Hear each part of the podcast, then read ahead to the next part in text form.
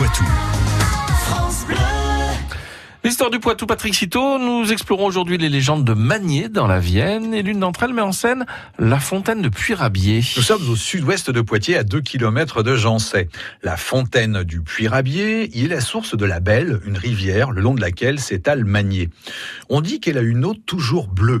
Selon une légende locale, cette fontaine a des origines bien étranges. Mais quelle est donc cette légende? Eh bien, une des versions de ce récit nous transporte il y a bien longtemps lors d'une année de très grande sécheresse. Des conditions qui inquiètent le propriétaire des lieux de la fontaine et sa jeune femme. Leur troupeau souffre de la soif et risque de bientôt périr. C'est alors que le diable apparaît sous les traits d'un élégant jeune homme et propose un marché à l'éleveur. En échange de l'âme de sa fille, le jour de ses 20 ans, il aura autant d'eau qu'il voudra dès demain avant le chant du coq. L'éleveur accepte.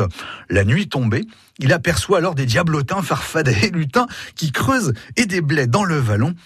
L'éleveur raconte le marché à sa femme et elle a une idée. Alors qu'est-ce qu'il décide de faire Le couple euh, décide de saouler le coq, carrément, afin qu'il chante plus tôt que d'habitude. Ils se disent que si les employés du diable n'ont pas fini leur travail, la promesse et le marché ne tiendront plus. L'éleveur et sa femme passent à l'action, le coq, ivre, se met à pousser de joyeux cocoricots.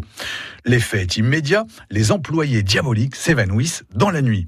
Furieux d'avoir été dupé par un paysan, le diable donne alors un coup de talon rageur sur le sol si fort que l'eau jaillit en grande quantité. On raconte que c'est ainsi que la belle est née. Les années passent, la jeune fille atteint ses 20 ans. Le jour même, le diable, la voyant au bord de la fontaine, se précipite sur elle et l'enlève. En se débattant, elle perd son beau châle bleu qui tombe dans l'eau. On dit que c'est depuis ce temps-là que l'eau de la fontaine est toujours bleue. La Belle a depuis lors donné lieu à la création d'un parc, un domaine avec notamment des jardins et leurs 20 000 plantes, et des cabanes dans les arbres pour passer des séjours insolites que je vous invite à aller découvrir. France Bleu Poitou.